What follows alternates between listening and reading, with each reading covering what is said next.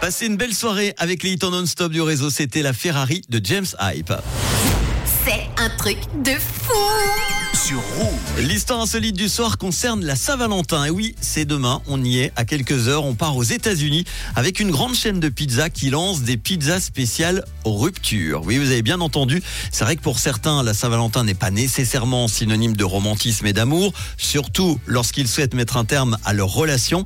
Eh bien, c'était sans compter sur la chaîne de restauration rapide Pizza Hut qui a créé la pizza de rupture idéale pour laisser un souvenir, j'ai envie de dire, plutôt amer et très piquant.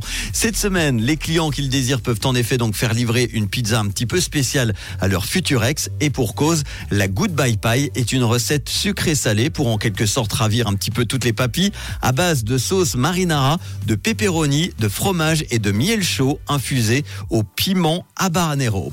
Une sacrée course hein, pour les livreurs chargés en tout cas d'annoncer euh, cette bonne ou mauvaise nouvelle.